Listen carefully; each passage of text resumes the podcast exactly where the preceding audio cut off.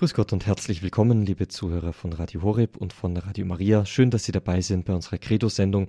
Heute Abend geht es bei uns wieder um den Grundkurs Philosophie. Mein Name ist Peter Sonneborn und ich freue mich, dass wir jetzt die kommende Stunde gemeinsam bestreiten können.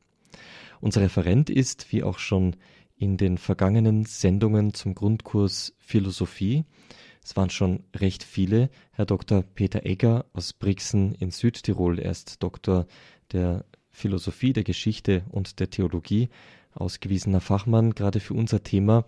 Er hat es verstanden, in den letzten Sendungen auf sehr eingängige Art die verschiedenen Strömungen der Philosophie, die verschiedenen Denker uns darzustellen. Und er wird uns auch heute Abend wieder ein Stück weiter durch die Geschichte der Philosophie führen. Grüß Gott und guten Abend, Herr Dr. Egger. Grüß Gott, Herr Dr. Sonneborn. Schön, dass Sie heute wieder Zeit für uns haben, Herr Dr. Egger. Ähm, wir sind ja gerade bei einem Thema, das uns als Christen ganz besonders interessiert. Es geht bei uns um die Religionsphilosophie. Es geht darum, wie weit Menschen aus rein philosophischen Gesichtspunkten zu Gott gefunden haben, wie weit sie aus einem guten Leben heraus bereits über dieses gute Leben hinausschauen durften. Und das, wie gesagt, von ganz natürlichen Standpunkten aus gesehen. Wir sind gespannt, wie es weitergeht. In der letzten Sendung haben Sie so viel, darf ich sagen, mit dem Neuplatonismus, einer philosophischen Strömung, begonnen. Ich darf Sie dann natürlich bitten, dass Sie da noch mal ein bisschen ausholen, dass alle wieder den Einstieg bekommen, auch die, die die, die letzten Sendungen oder die letzte Sendung nicht gehört haben. Aber zuvor haben wir die gute Gewohnheit, dass Sie die Sendung mit einem Gebet beginnen und dazu darf ich Sie jetzt gleich bitten. Liebe Hörerinnen und Hörer, ich darf Sie auch meinerseits sehr, sehr herzlich zu dieser heutigen Sendung begrüßen und ich bedanke mich für die freundliche Einführung von Herrn Dr. Sonneborn. Bevor ich mit meinen Ausführungen beginne, darf ich Sie bitten, dass wir miteinander ein Gebet sprechen, damit der Geist Gottes uns durch diese Sendung begleiten möge. Im Namen des Vaters und des Sohnes und des Heiligen Geistes. Amen. Komm, Heiliger Geist, und erfülle die Herzen deiner Gläubigen und entzünde in ihnen das Feuer deiner Liebe. Sende aus deinen Geist und alles wird neu geschaffen und du wirst das Angesicht der Erde erneuern. Dann wenden wir uns an die Mutter Gottes und bitten sie um ihr fürbittendes Gebet. Gegrüßet seist du, Maria, voll der Gnade, der Herr ist mit dir, du bist gebenedeit unter den Frauen, und gebenedeit ist die Frucht deines Leibes, Jesus. Heilige Maria, Mutter Gottes, bitte für uns Sünder, jetzt und in der Stunde unseres Todes. Amen. Dann wollen wir uns auch an die Engel wenden und sie bitten, uns zu begleiten. Engel Gottes, unsere Beschützer, denen des höchsten Vater Liebe uns anvertraut hat, erleuchtet, beschützt, regiert und leitet uns. Amen. Und schließlich wollen wir uns auch an einige Heilige und Selige wenden, die sich in besonderer Weise mit philosophischen Fragen beschäftigt haben. Heiliger Augustinus, bitte für uns. Heiliger Thomas von Aquin, bitte für uns. Heilige Edith Stein, bitte für uns. Seliger Kardinal Newman, bitte für uns. Und seliger Papst Johannes Paul II, bitte für uns. Im Namen des Vaters und des Sohnes und des Heiligen Geistes. Amen. Liebe Hörerinnen und Hörer, wir haben das letzte Mal über eine philosophische Strömung der Spätantike gesprochen, nämlich über den sogenannten Neuplatonismus. Es hat sich in der Spätzeit der Antike eine neue Sehnsucht bei den Menschen eingestellt, die nach der Metaphysik gestrebt hat und die sich auch der Gottesfrage in vertiefter Weise zugewandt hat. Die Menschen haben in der Spätantike gespürt, dass die irdische Welt mit all ihren Genüssen und mit all ihren Verlockungen das Innerste des Menschen nicht erfüllen kann. Und so hat man sich in dieser Zeit dem Religiösen wieder neu geöffnet. Und das fand seinen Niederschlag auch in der Philosophie.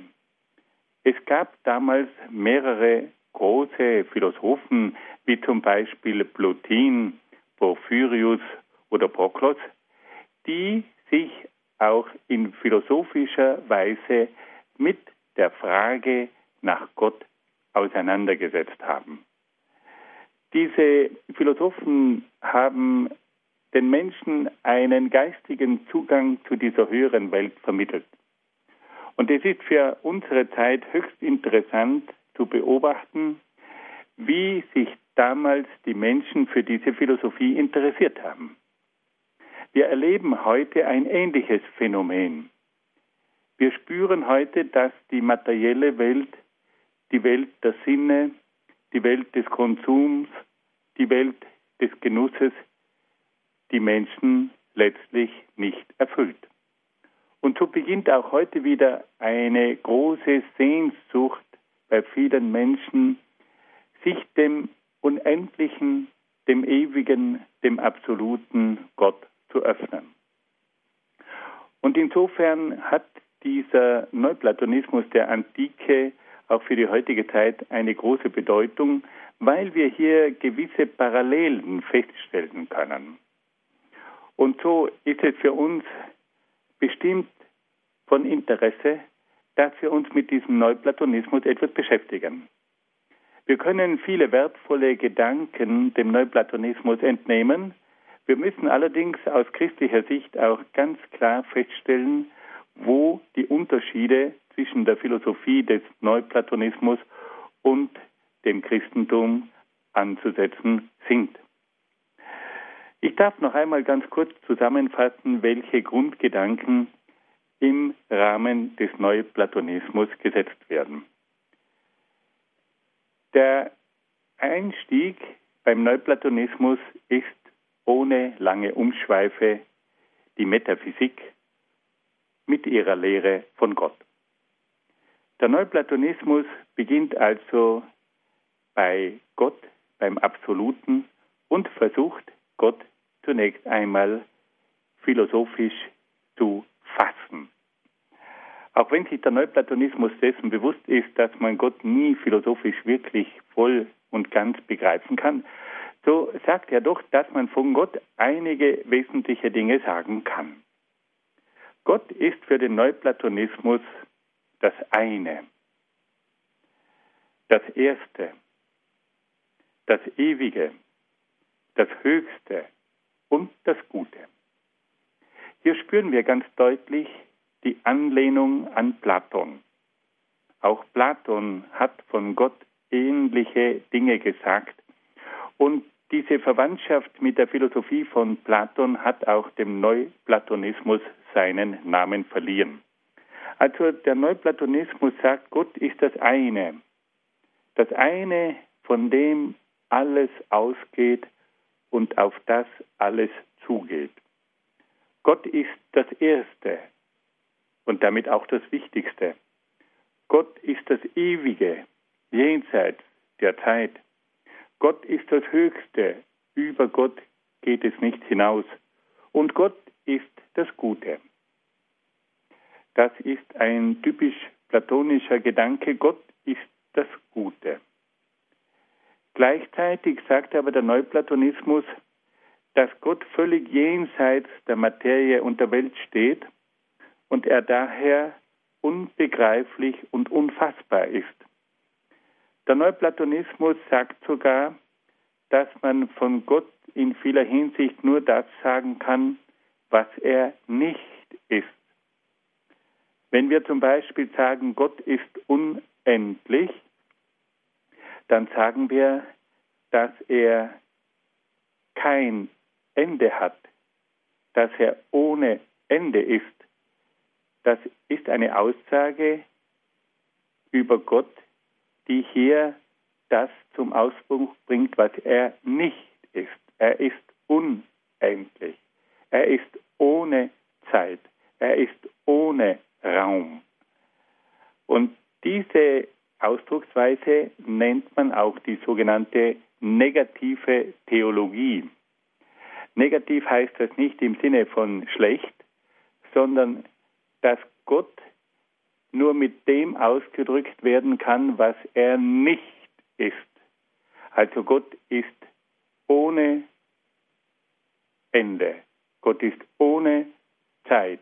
Gott ist ohne Raum. Er hat keinen Raum, keine Zeit, kein Ende. Und damit wird negativ etwas ausgedrückt, was wir positiv nicht ausdrücken können. Das ist ein interessanter Gedanke. Also auf der einen Seite werden gewisse Grundaussagen über Gott getroffen. Gott ist das eine, das Erste, das Ewige, das Höchste, das Gute, das sind positive Aussagen. Aber gleichzeitig weist der Neuplatonismus auch darauf hin, dass man Gott eben doch nicht zum Ausdruck bringen kann, dass er immer das, was wir sagen, noch übersteigt und dass wir Gott oft nur dadurch beschreiben können, indem wir das sagen, was er nicht ist. Und das ist die sogenannte negative Theologie. Der zweite Grundgedanke des Neuplatonismus ist dann die Frage, dass man die Welt nicht durch eine Schöpfung erklären kann, sondern durch einen Ausfluss. Das ist jetzt eine ganz wichtige Lehre des Neuplatonismus, die dann auch bei späteren philosophischen Lehren immer wieder durchbricht. Der Neuplatonismus sagt, dass der Kosmos, die Welt und die Natur ein Ausfluss Gottes seien. Man kann sich das am besten so vorstellen, dass man sagt, Gott ist eine Quelle und diese Quelle, die bringt Wasser hervor und dieses Wasser entfernt sich dann immer weiter von der Quelle und zwar in einem absteigenden Sinn. Man könnte es auch mit einer Fontäne vergleichen. Sie haben also einen Brunnen und dieser Brunnen hat mehrere Schalen, die übereinander stehen. Das Wasser fließt von oben in die erste Schale. Von der ersten Schale fließt es dann über den Rand in die zweite Schale. Von der zweiten Schale fließt es wieder über den Rand in die dritte Schale und so fließt das Wasser immer weiter nach unten. Auf jeder dieser Schalen verliert das Wasser an Qualität. Oder je weiter sich das Wasser von der Quelle entfernt, desto unreiner wird es. Also das ursprüngliche göttliche Wasser verliert bei seinem Abstieg von einer Stufe zur nächsten an Göttlichkeit und verwandelt sich jetzt in neue Seinsstufen. Aus, dem, aus der göttlichen Quelle entwickelt sich zunächst der Geist, dann entwickelt sich der Geist, wenn er sich mit, der, mit dem Kosmos verbindet zur Weltseele. Dann beim nächsten Abstieg nach unten entwickelt sich die, entsteht die Einzelseele. Und wenn man jetzt ganz hinuntergeht und noch eine Stufe weiter hinuntersteigt, dann wird aus diesem Ausfluss die Materie. Also wir haben hier einen Ausfluss aus der Quelle, aus der göttlichen Quelle, und je mehr jetzt dieser Ausfluss sich nach unten begibt, desto geringer wird die Qualität. Ganz oben haben wir die göttliche Quelle, dann kommt die Stufe des Geistes, dann kommt die Stufe der Weltseele, dann kommt die Stufe der Einzelseele und dann sinken wir hinunter bis zur Stufe der Materie. Diese Lehre hat etwas Faszinierendes in sich, weil man versucht, alles von Gott abzuleiten. Aber es besteht hier eine grundlegende Schwierigkeit, dass nämlich durch diese Lehre der Eindruck erweckt wird, dass der gesamte Kosmos, die Natur und die Welt letztlich aus Gott hervorgeht und damit etwas Göttliches ist. Aus christlicher Sicht wird das ganz anders dargestellt. Die christliche Sicht vertritt den Standpunkt der Schöpfung. Gott schafft die Welt und die Welt geht nicht aus Gott hervor, sondern wird von Gott geschaffen. Und damit ist die Welt nicht ein Ausfluss Gottes, sondern eine Schöpfung Gottes. Die Welt ist etwas völlig anderes als Gott. Hier wird also im Judentum und im Christentum eine ganz klare Unterscheidung getroffen zwischen Gott, dem Absoluten, und der Welt als der Schöpfung, als dem Relativen. Die, der Neuplatonismus hingegen erklärt also die Entstehung der Welt als einen Ausfluss aus Gott, als eine Emanation aus Gott und gerät dadurch in folgende Schwierigkeit, dass man damit letztlich sagen kann, wenn alles aus Gott hervorgeht, dann muss doch letztlich auch alles göttlich sein. Und ein zweites Problem, das dadurch entsteht, ist, dass man sagen muss, wenn alles aus Gott hervorgeht, dann muss ja in einem gewissen Sinn der Kosmos bereits in Gott gewesen sein. Und hier ergeben sich also beim Neuplatonismus einige Schwierigkeiten. Wir haben also jetzt einen ersten Gedanken entwickelt. Gott ist für den Neuplatonismus das eine, das erste, das ewige, das höchste und das Gute.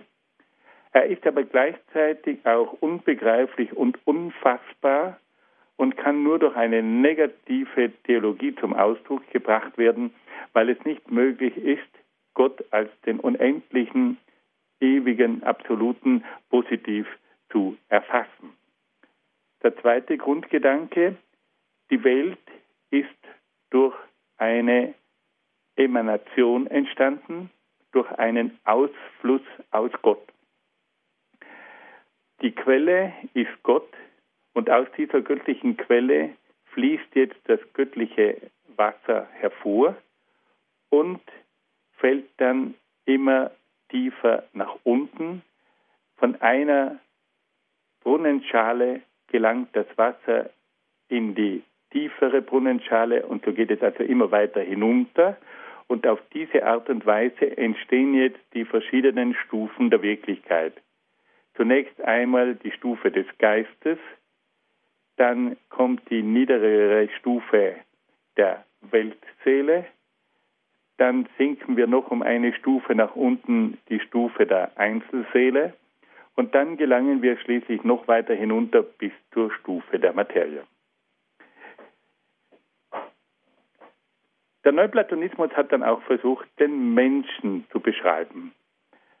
Und da sagt nun der Neuplatonismus, dass der Mensch aus Seele und Leib besteht. Er hat also eine Einzelseele und einen Leib.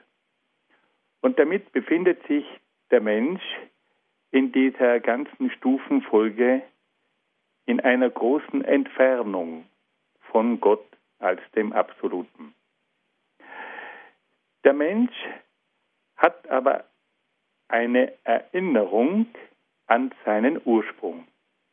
Auch wenn er auf einer niederen Stufe steht, am Übergang von der Einzelseele zur Materie, so weiß er doch um seinen Ursprung. Er weiß, woher er kommt. Und er hat eine große Sehnsucht, wieder zu Gott zurückzukehren. Er fühlt also, dass er in der Welt der Materie nicht seine eigentliche Heimat hat und möchte jetzt zurück zu seinem Ursprung, er möchte aufsteigen zu Gott. Und da entwickelt nun der Neuplatonismus verschiedene Überlegungen, um dem Menschen zu helfen, wieder zu seinem Ursprung zurückzukehren. Zunächst einmal geht es darum, dass der Mensch sich um verschiedene Tugenden bemühen muss, die es ihm erlauben, aus der Materie hinaufzusteigen in das Reich des Geistes, um schließlich wieder zu Gott zu gelangen. Der Neuplatonismus unterscheidet hier vier grundlegende Tugenden. Es geht zunächst einmal um die sogenannten Kardinaltugenden, die die Grundlage von allen Tugenden bilden.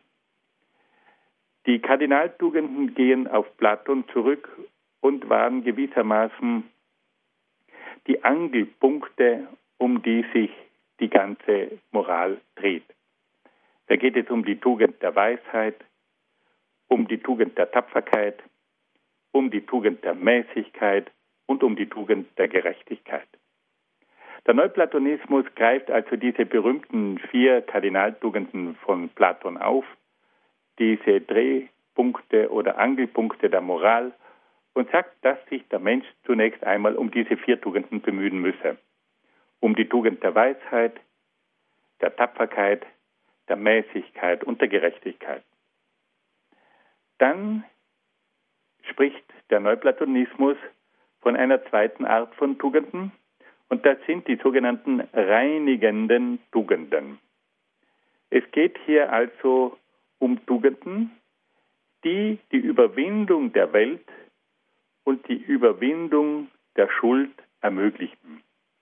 Es sind also Tugenden, die den Menschen reinigen und läutern.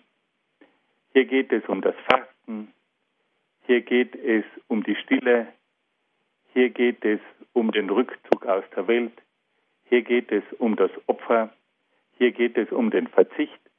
Also lauter Tugenden, die dazu beitragen, den Menschen zur Überwindung von der Welt zu befähigen. Diese Tugenden sollten dazu beitragen, dass der Mensch auch seine Schuld abtragen kann.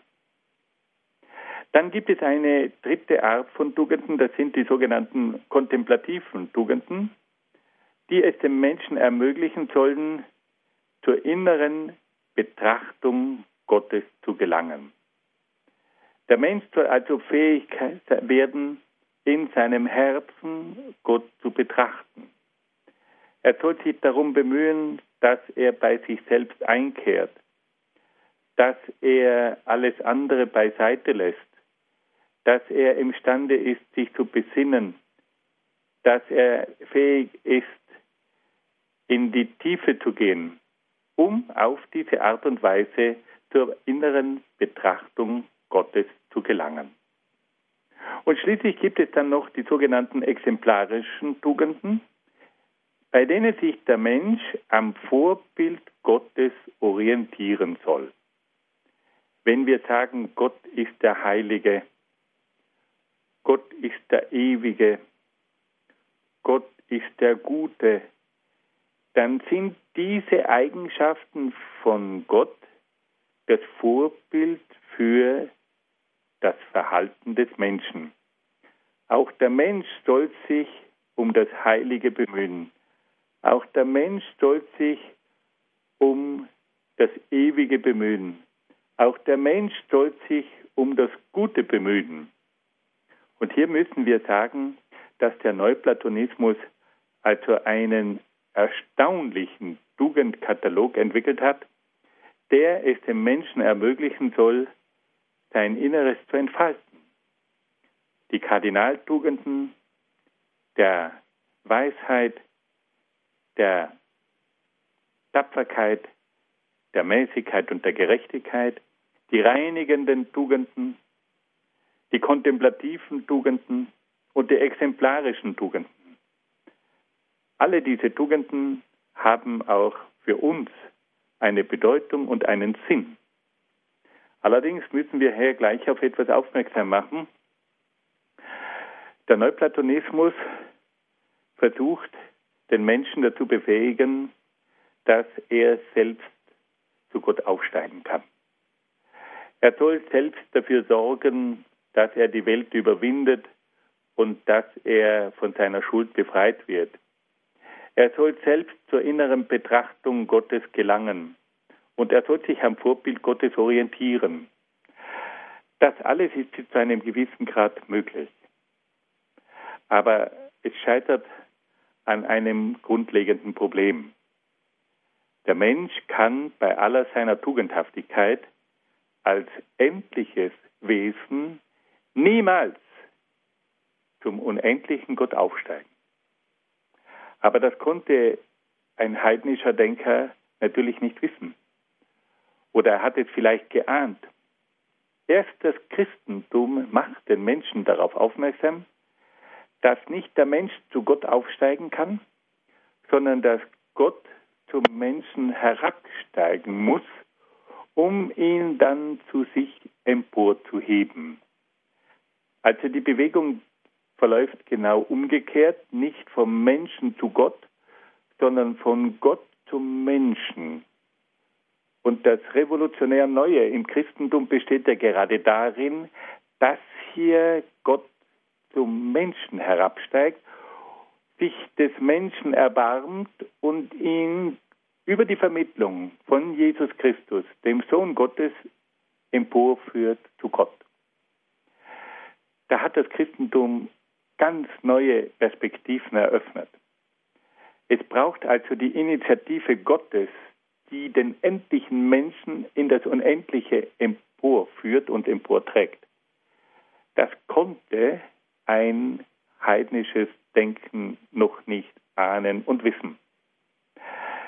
Es ist interessant, dass diese Vorstellung, dass der Mensch durch Tugendhaftigkeit selbst zu Gott vorstoßen kann und dass er sich selbst erlösen kann, ja auch in der heutigen Zeit wieder bemerkenswert aktuell ist.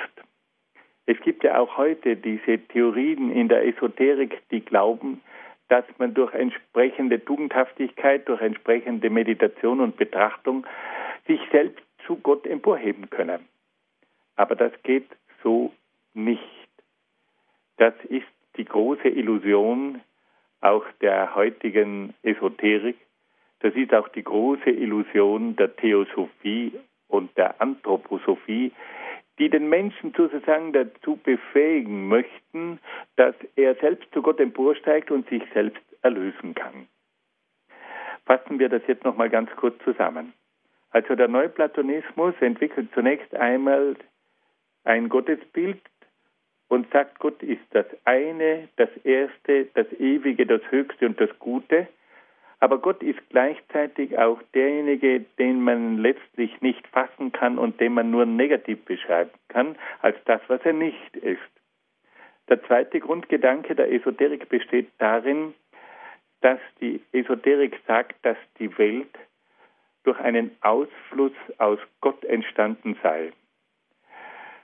Die göttliche Quelle geht über, fließt über und sinkt dann in mehreren Stufen immer weiter hinunter und verliert dadurch immer mehr von der ursprünglichen göttlichen Wesenhaftigkeit. Es kommt zur Entstehung des Geistes, der Weltseele, der Einzelseele und der Materie. Und jetzt besteht die Aufgabe darin, dass der Mensch dann aus der untersten Stufe emporsteigt zu Gott. Der dritte Punkt besteht dann darin, dass die, der Neuplatonismus sagt, der Mensch ist ein Wesen aus Leib und Seele. Er hat aber eine Erinnerung an den eigenen göttlichen Ursprung und möchte zu Gott zurück. Und dazu braucht es nun verschiedene Tugenden, die den Menschen befähigen, diese Stufenleiter nach oben langsam zu besteigen. Es handelt sich dabei um die Kardinaltugenden von Platon, um die reinigenden Tugenden, die der Überwindung der Welt und der Schuld dienen, die kontemplativen Tugenden, die die innere Betrachtung Gottes fördern und die exemplarischen Tugenden, die sich am Vorbild Gottes orientieren. Nun wollen wir eine kurze Musikpause einschalten und dann geht es wieder weiter.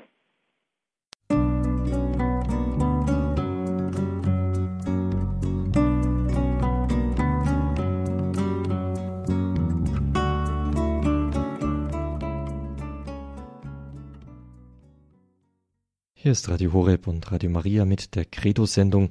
Heute Abend hören Sie bei uns, liebe Zuhörer, den Grundkurs Philosophie. Unser Referent ist Herr Dr. Peter Egger aus Brixen in Südtirol. Er erläutert uns in einigen Sendungen zum Thema der Religionsphilosophie, mit welchen denkerischen Ansätzen die Menschen bereits in der Antike und jetzt ganz langsam herauf in immer neuere Zeiten, noch sind wir allerdings sehr, sehr früh in der philosophischen Geschichte, ähm, mit welchen denkerischen Ansätzen die Menschen philosophisch versucht haben, Gott zu erreichen, welches Bild sie sich von Gott, von der Welt und vom Menschen gemacht haben. Wir sind im Neuplatonismus, der, wie wir gehört haben, aus einer neuen Sehnsucht nach dem Überirdischen, nach Gott hervorgegangen ist und deswegen durchaus parallele Züge zur heutigen Zeit trägt. Wir haben über die Sichtweise Gottes im Neuplatonismus gehört, dass er wie das Gute, das Erste, das Höchste gesehen wird, völlig jenseits von Welt und Materie. Und dass man von Gott vor allen Dingen das sagen kann, was er nicht ist, was auch mit negativer Theologie bezeichnet wird.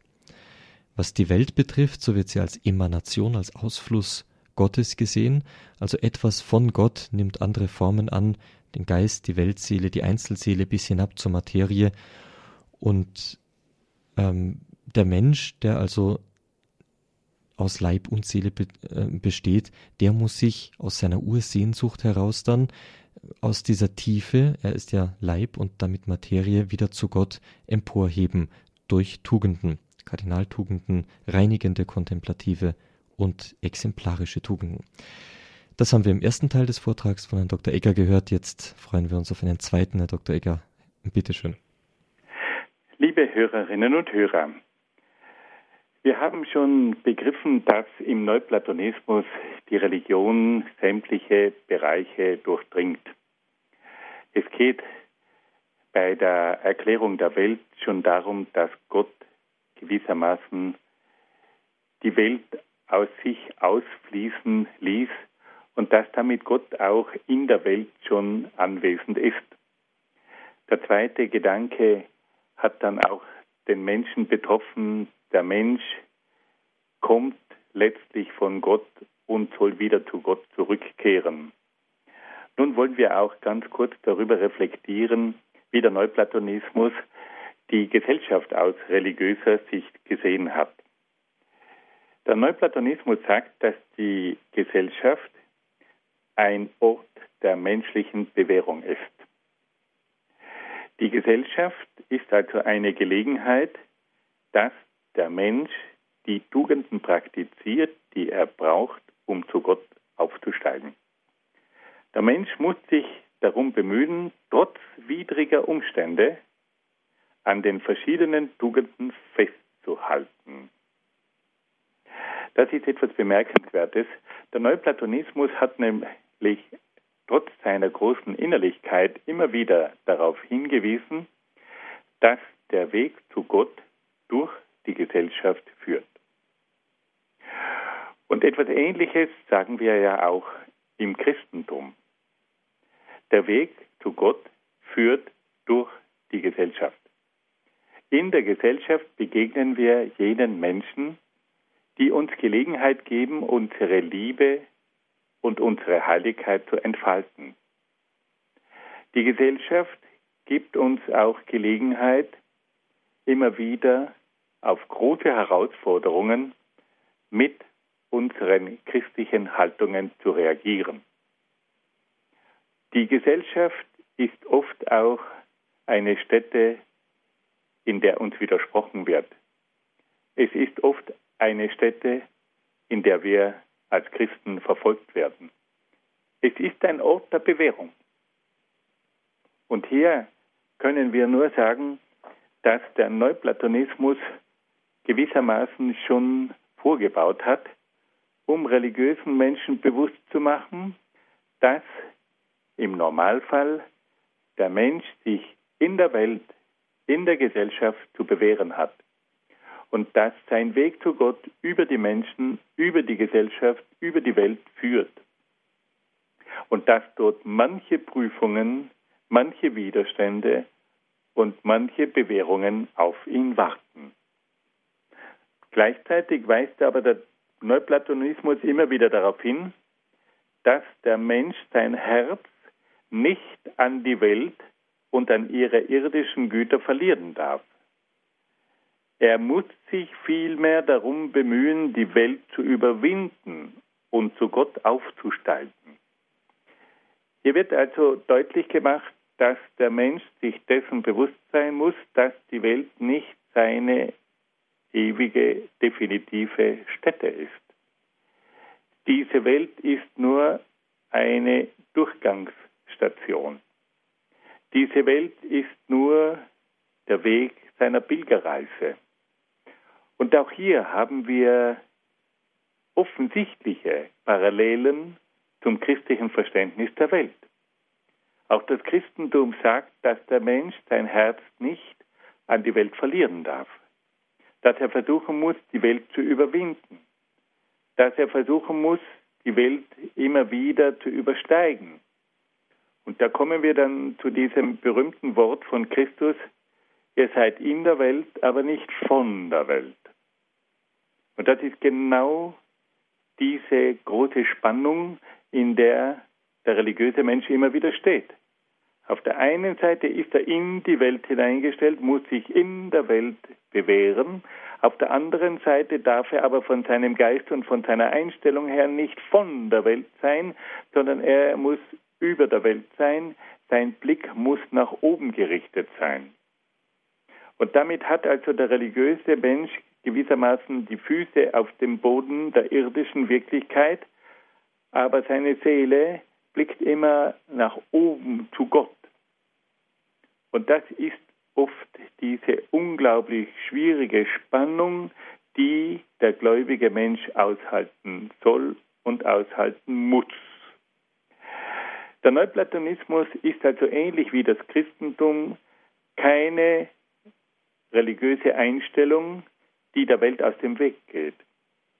Es ist nicht eine weltfremde religiöse Bewegung, sondern eine weltzugewandte Bewegung, die aber gleichzeitig immer auch über diese Welt hinausblickt und damit diese Offenheit hat auf Gott hin.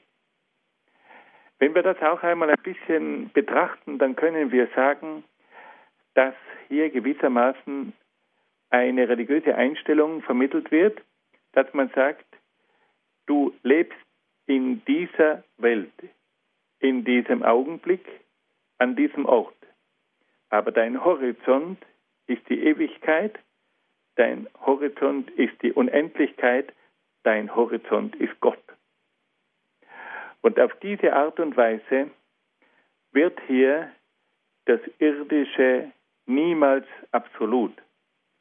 Es ist immer relativ.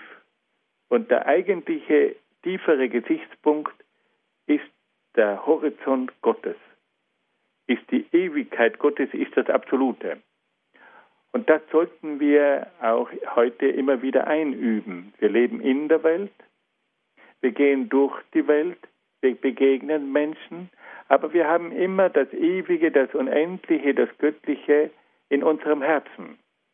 Man bezeichnet das mit einem lateinischen Wort, dass man die Dinge subspecie eternitatis betrachten soll.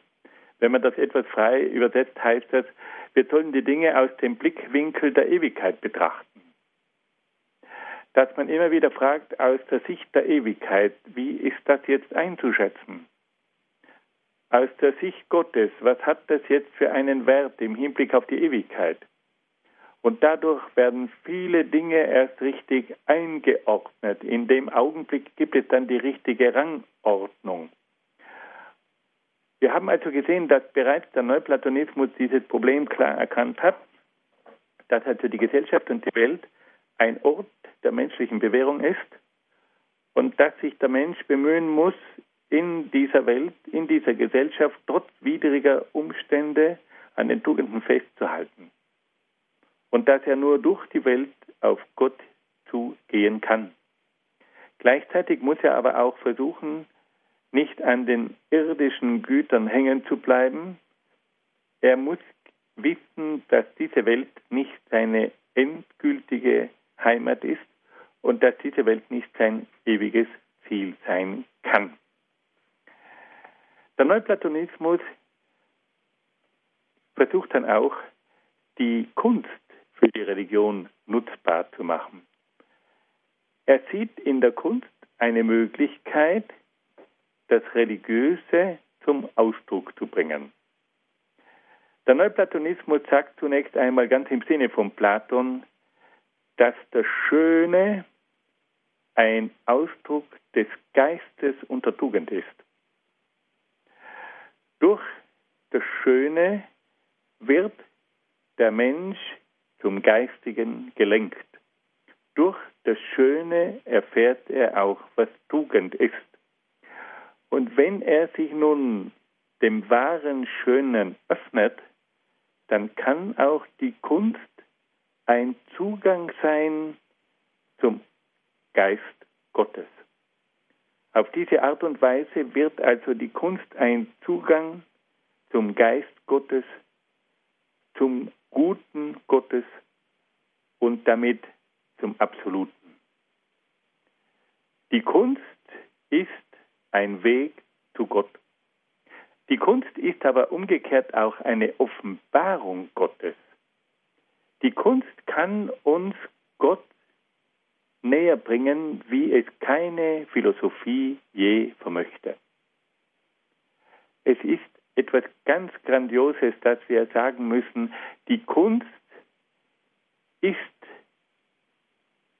die eigentlich tiefste Berührung des Menschen von Seiten Gottes. Wir können sagen, in der Musik spielt Gott auf seiner Harfe. Im Licht der Farben bricht sich etwas vom Licht Gottes. In der Harmonie von höchster Kunst spüren wir etwas von der Harmonie Gottes. Und das haben alle Religionen immer schon gewusst. Und deswegen war die Kunst immer ein ganz wesentlicher Bestandteil jeder Religion. Und in der Kunst zeigt sich immer wieder, dass das Schönste gerade gut genug ist für Gott. Und umgekehrt, dass der Mensch in der Berührung mit der Kunst etwas von dem spürt, was Gott ist. Das hat der Neuplatonismus wunderbar gesagt. Hier kommt das platonische Erbe ganz stark zum Ausdruck. Die Kunst als Hinführung zu Gott und die Kunst umgekehrt als Offenbarung Gottes. Die Kunst als Begegnung mit dem Geist Gottes, mit dem Guten Gottes, mit dem wahren Gottes, das alles kommt in der Kunst zum Ausdruck. Wenn wir das auf die heutige Zeit übertragen, dann können wir dem nur zustimmen. Wir können immer wieder feststellen, dass die Kunst oft mehr Menschen religiös berührt als jede Art von Theologie. Es braucht die Theologie, es braucht die Philosophie, aber die Seele des Menschen reicht über die Theologie hinaus, sie geht tiefer hinein und da hat die Kunst oft Möglichkeiten, die der Theologie und der Philosophie nicht gegeben sind. Wenn Sie heute oft ein Konzert von Bach hören, dann berührt Sie etwas, das Sie mit Worten nicht zum Ausdruck bringen können.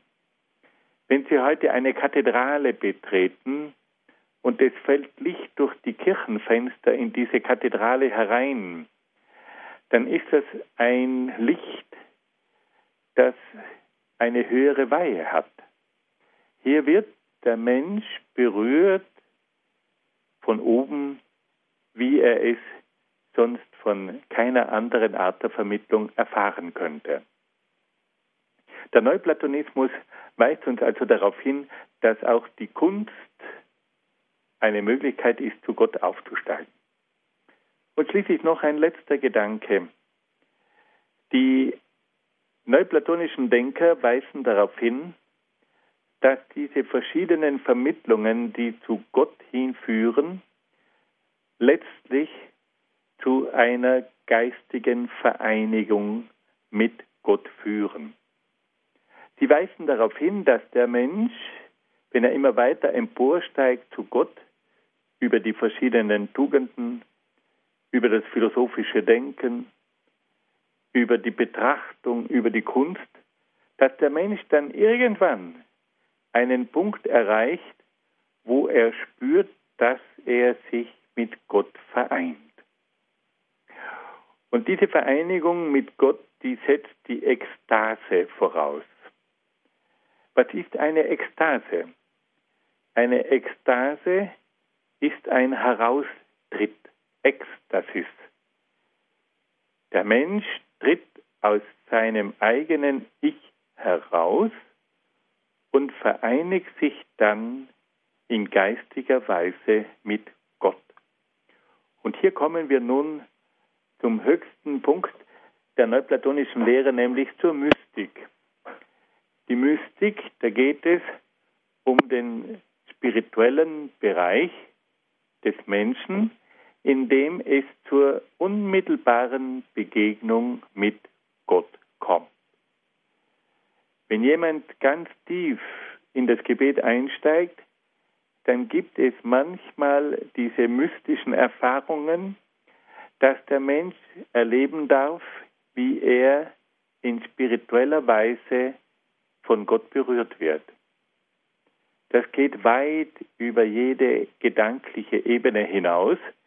Hier kommt es zu einer Ekstase. Der Mensch tritt aus seinem eigenen Ich heraus und es kommt zu einer mystischen Vereinigung mit Gott, zu einer spirituellen, geheimnisvollen Vereinigung mit Gott. Diese mystische Begegnung mit Gott hat dann im Christentum noch eine tiefere Deutung erfahren, weil nämlich hier ganz im Sinne der christlichen Lehre davon ausgegangen wird, dass nicht der Mensch aufsteigt zu Gott, sondern dass sich Gott herabsenkt zum Menschen. Und dass wenn der Mensch sich im Gebet ganz weit öffnet, dass er dann von Gott berührt wird. Es ist also nicht so, dass der Mensch immer weiter hinaufsteigt und irgendwann auf dem Gipfel Gottes ankommt und dann zu einer mystischen Vereinigung mit Gott gelangt, sondern es ist vielmehr umgekehrt, dass Gott zum Menschen herabsteigt, den Menschen in seinem Innersten erfasst, den Menschen mit seinem Feuer erfüllt, den Menschen mit seiner Sehnsucht beflügelt und dass dann der Mensch mit der Hilfe Gottes aufsteigen darf zu dieser mystischen Vereinigung mit Gott. Es ist also Gott, der den Menschen berührt. Es ist die Gnade Gottes, die das Herz des Menschen durchglüht. Es ist Gott, der den Menschen gewissermaßen verwundet, sodass er in seinem Innersten von einer unheilbaren Sehnsucht nach Gott erfasst wird. Aber wir können sagen, dass der Neuplatonismus hier schon erkannt hat, dass die höchste Begegnung mit Gott in einer mystischen Weise erfolgt. Es ist also nicht eine Ebene der Erkenntnis, sondern eine Ebene der Vereinigung, die eigentlich die Verbindung mit Gott ausmacht. Wir können oft nur staunen, wie der Neuplatonismus diese verschiedenen Stufen bereits beschrieben hat. Dass der Mensch als seelisches und leibliches Wesen um seinen Ursprung weiß, dass er jetzt mit Hilfe von verschiedenen Tugenden sich bemüht, sich im Sinne Gottes zu entfalten, durch die Kardinaltugenden, dann durch die reinigenden Tugenden, durch die kontemplativen und durch die exemplarischen Tugenden. Dann wird dem Menschen auch noch vermittelt, dass er sich bewähren muss, dass er sich den Herausforderungen der Gesellschaft stellen muss, um auf diese Art und Weise wirklich sich durch viele Prüfungen zu bewähren und auch zu läutern. Dann wird dem Menschen auch noch zugesagt, dass die Kunst ihn zu Gott emporführt und dass er in der Kunst Gott bereits ahnen und erfassen kann. Und dass es auf diese Weise schließlich zur Vereinigung mit Gott kommen kann. Wenn wir diese neuplatonische Lehre richtig sehen, dann können wir sagen, dass wir eine ganze Menge davon lernen können. Wir müssen uns allerdings vor einer Gefahr hüten, dass nämlich diese verschiedensten Anleitungen uns nicht dazu verführen dürfen zu glauben, dass der Mensch sich selbst durch bestimmte Tugenden selbst erlösen könne. Das ist nämlich immer wieder die Gefahr, die auch diesen unendlich wertvollen Überlegungen anhaftet, dass der Mensch zum Schluss glaubt, dass es genüge, mit Hilfe von eigenen Anstrengungen die Heiligkeit anzustreben. Das geht nicht. Die spätere christliche Theologie sagt uns ganz klar und deutlich, dass der Mensch die natürlichen Tugenden als eigener Kraft erreichen kann. Die natürlichen Tugenden sind also zum Beispiel die Kardinaltugenden. Der Mensch kann sich um Weisheit, Tapferkeit, Mäßigkeit und Gerechtigkeit bemühen. Das geht mit eigener menschlicher Kraft. Aber wenn es dann um diese höheren Tugenden handelt, wie zum Beispiel die göttlichen Tugenden des Glaubens, der Hoffnung und der Liebe, das kann der Mensch aus eigener Kraft nur sehr bedingt. Da braucht er die Gnade von oben. Da braucht er die Hilfe von oben. Da muss Gott selbst ihn dazu befähigen, dass er diese Tugenden erreichen kann. Und deswegen unterscheidet sich hier der Neuplatonismus und das Christentum grundlegend in diesem Punkt. Der Neuplatonismus glaubt, dass er den Mensch dazu befähigen kann, aus eigener Kraft aufzusteigen bis zu Gott.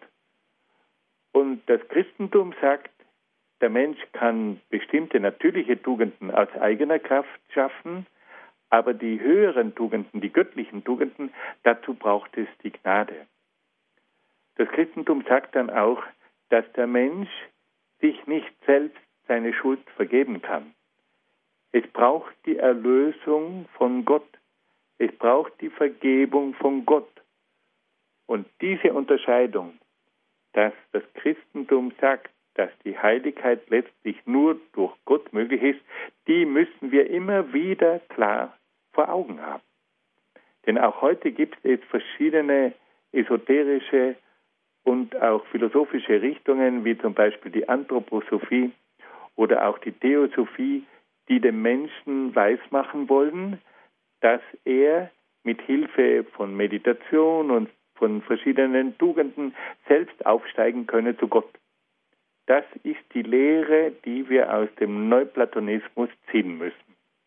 Der Mensch kann sich bemühen, aber ab einer gewissen Stufe braucht es dann ganz eindeutig die Gnade Gottes, die ihn befähigt, zur Heiligkeit zu gelangen. Nun wollen wir wieder ein bisschen Musik hören.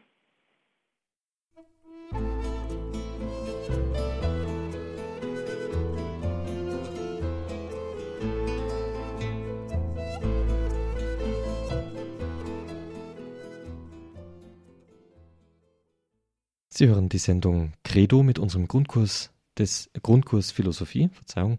Unser Referent ist Herr Dr. Peter Egger aus Brixen in Südtirol. Sie hören die Programme von Radio Horeb und Radio Maria. Schön, dass Sie dabei sind, liebe Zuhörer. Wir haben von Herrn Dr. Egger bis jetzt eine, einen zweiteiligen Vortrag gehört über den Neuplatonismus, über die Sicht des Neuplatonismus auf Gott, auf die Welt und auf den Menschen und ganz besonders auch auf die Gesellschaft. Und hier hat Herr Dr. Egger ganz besonders darauf abgehoben, dass der Mensch auf seinem Weg zu Gott, Läuterung durch die Gesellschaft, durch die Tugenden und so weiter, doch im Endeffekt diesen Weg nicht, wie der Neuplatonismus das lehrt, alleine beschreiten kann, sondern im Endeffekt immer der Gnade Gottes bedarf. Ausständig ist jetzt noch, und das hat der Dr. Egger für diese heutige Sendung noch ins Auge gefasst, eine Beurteilung und Würdigung des Neuplatonismus. Bitte schön, Herr Dr. Egger. Liebe Hörerinnen und Hörer, wir haben jetzt schon mehrmals gehört, dass der Neuplatonismus zu einer Wiederentdeckung der Religion geführt hat und damit auch einen Zugang zum Geistigen und Absoluten eröffnet hat. Und insofern hat der Neuplatonismus einen gewaltigen Anstoß gegeben, dass sich die Menschen wieder einmal mit der Frage nach Gott beschäftigt haben. Dennoch müssen wir beim Neuplatonismus einige Punkte ganz kurz kritisch anmerken. Da geht es zunächst einmal um einige Aussagen über Gott. Der Neuplatonismus hat Gott so erhöht, dass er gelehrt hat, Gott stünde sogar jenseits des Seins. Also Gott ist so unendlich groß, dass er das Sein übersteige. Dem kann man aus philosophischer Sicht nicht zustimmen, denn wenn Gott über dem Sein stünde, dann würde ihn, es ihn nicht mehr geben. Also auch Gott steht im Sein. Er ist das Sein. Und deswegen kann man also dieser Lehre nicht zustimmen, dass Gott das Sein übersteigt, weil er dadurch sich selbst aufheben würde. Eine zweite grundlegende Problematik haben wir schon angesprochen, das ist die Lehre von der Emanation. Die Emanation wäre also der Ausfluss aus Gott, der dazu führt, dass aus Gott heraus sich der ganze Kosmos dann ergibt da müssen wir auch eine ganz grundlegende Gefahr klar beim Namen nennen. Es besteht hier die Gefahr des Pantheismus. Pantheismus bedeutet, dass Gott das Ganze ist und dass das Ganze in Gott ist. Man könnte das auch nochmal anders sagen, dass das Ganze aus Gott hervorgeht. Wenn man nun sagt, dass alles aus Gott hervorgeht, dann ergeben sich hier einige Widersprüche, weil man einfach feststellen kann, dass diese Welt nicht etwas Göttliches ist. Die Welt ist endlich, die Welt ist zeitlich, die Welt hat ihre Grenzen und in der Welt ist auch das Böse.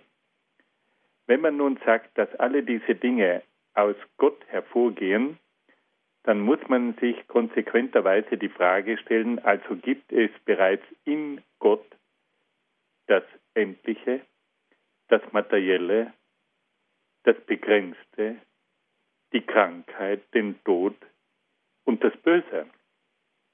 Und hier kommen wir zu Widersprüchen, die sich nicht mehr auflösen lassen, und mit diesen Widersprüchen ist auch der Neuplatonismus nicht zurecht und zurande gekommen. Das Christentum sagt hier ganz klar etwas anderes. Es sagt, Gott ist das Absolute, das Unendliche, das Ewige, das Gute, das Heilige. Und alles, was nicht absolut, nicht unendlich, nicht ewig und nicht heilig ist, gehört nicht zu Gott. Wir haben also im Christentum die klare Vorstellung, Gott ist das Gute, Gott ist das Absolute. Und alles das, was nicht absolut ist, das, was nicht ewig ist, das, was nicht zeitlich ist und das, was nicht gut ist, das gehört nicht zu Gott und ist nicht Gott und kann nicht aus Gott hervorgehen. Also Gott ist nicht das Ganze, sondern Gott ist das Gute. Und diese grundlegende Unterscheidung bewahrt uns davor, in diese Widersprüche des Pantheismus zu verfallen. Ein dritter Punkt, den wir auch noch ganz kurz anmerken wollen, ist diese Vorstellung, dass der Mensch sich letztlich selbst erlösen könne. Hier müssen wir eines sagen, der Mensch kann mit Hilfe seiner natürlichen Kräfte eine gewisse Vollkommenheit erreichen, aber die Heiligkeit erreicht er nicht. Und er ist nicht imstande, sich selbst zu erlösen und er kann auch nicht allein als endliches Wesen zum unendlichen Gott aufsteigen. Das ist hier eine Illusion, die vom Platonismus dem Menschen vermittelt wird, der wir aber nicht verfallen dürfen. Und noch ein letzter Gedanke. der Neuplatonismus hat eine unglaubliche Nachwirkung gehabt. Seine Gedanken sind eingedrungen auch in die christliche Lehre, aber natürlich musste man dabei schauen, welche Dinge man übernehmen konnte. Ein Gedanke ist ganz faszinierend. Man hat nämlich diese Theorie des Ausflusses für die Dreifaltigkeit verwendet. Dass man gesagt hat, Gott Vater ist die Quelle, aus dieser Quelle fließt der Sohn hervor und aus der Quelle des Vaters und des Sohnes geht dann schließlich der Heilige Geist hervor. Man kann also mit Hilfe der Emanationslehre die Dreifaltigkeit wunderbar erklären. Es ist eine Quelle, aus der die drei göttlichen Personen dann hervorgehen. Und hier lässt sich die Emanationslehre wunderbar verwenden, um die Dreifaltigkeit zu erklären. Im negativen Sinn hat der Neuplatonismus sich in der Esoterik wieder eingeschlichen. Auch die Esoterik, die Theosophie, die Anthroposophie, das New Age versucht, die gesamte Welt aus einem göttlichen Urprinzip hervorgehen zu lassen und erklärt damit praktisch die Göttlichkeit des Kosmos, die Göttlichkeit der Natur und die Göttlichkeit des Menschen. Und auch die Esoterik versucht, den Menschen durch verschiedene Übungen und Techniken und Meditationen zur Selbsterlösung anzuleiten. Hier wird die negative Seite der, des Neuplatonismus in der Esoterik sichtbar. Und wenn man heute den Neuplatonismus im Hinterkopf hat, kann man hier sehr bald erkennen, wo hier die Problematik der Esoterik im Hinblick auf die Göttlichkeit des Universums und im Hinblick auf die Selbsterlösung des Menschen anzutreffen ist. Mit diesen Überlegungen möchte ich schließen und gebe nun zurück an Herrn Dr. Sonneborn.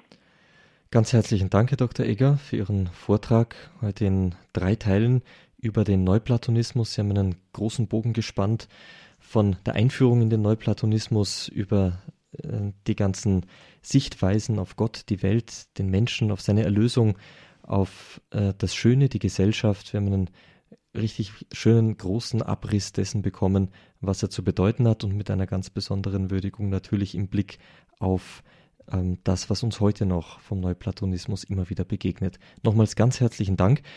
Ich darf Sie jetzt zum Abschluss der Sendung noch um ein Gebet bitten, so wie wir das gewohnt sind. Im Namen des Vaters und des Sohnes und des Heiligen Geistes. Amen. O Gott, wir bitten dich, lass uns mit Hilfe des Nachdenkens, des demütigen Nachdenkens immer näher zu dir hinfinden. Erfülle du unser Denken mit deinem Licht, damit es richtig geleitet wird. Schenke du uns deinen Heiligen Geist, damit er uns mit Sehnsucht erfüllt und auch unser Denken immer wieder anregt, dass es sich mit dir beschäftigt und dir immer näher kommt. Amen. Amen. Nochmals ganz herzlichen Dank, Herr Dr. Egger, Ihnen alles Gute und einen gesegneten Abend. Liebe Zuhörer, schön, dass Sie dabei waren, dass Sie sich die Zeit genommen haben, wieder eine gute Stunde über Philosophie nachzudenken, besonders in dieser Reihe mit Herrn Dr. Egger im Grundkurs Philosophie derzeit das ähm, Denken im Hinblick auch auf die Religion, auf Gott hin. Unsere Frage jeweils bei den verschiedenen philosophischen Strömungen, wie weit kommt der Mensch an Gott heran? Immer natürlich ein gewisser, ähm, ein äh, gewisser Blickfilter dann auch im Rahmen dieser Sendung auf das Christentum hin, Vergleiche und so weiter. Ich darf Sie jetzt schon hinweisen auf die nächste Sendung Grundkurs Philosophie mit Herrn Dr. Egger, die erst im August stattfinden wird, am 17. August. Näheres wie immer im Monatsprogramm und auf unserer Homepage beziehungsweise dann in den Programmansagen. Für heute darf ich Ihnen einen schönen und gesegneten Abend wünschen. Alles Gute und Gottes Segen, Ihr Peter Sonneborn.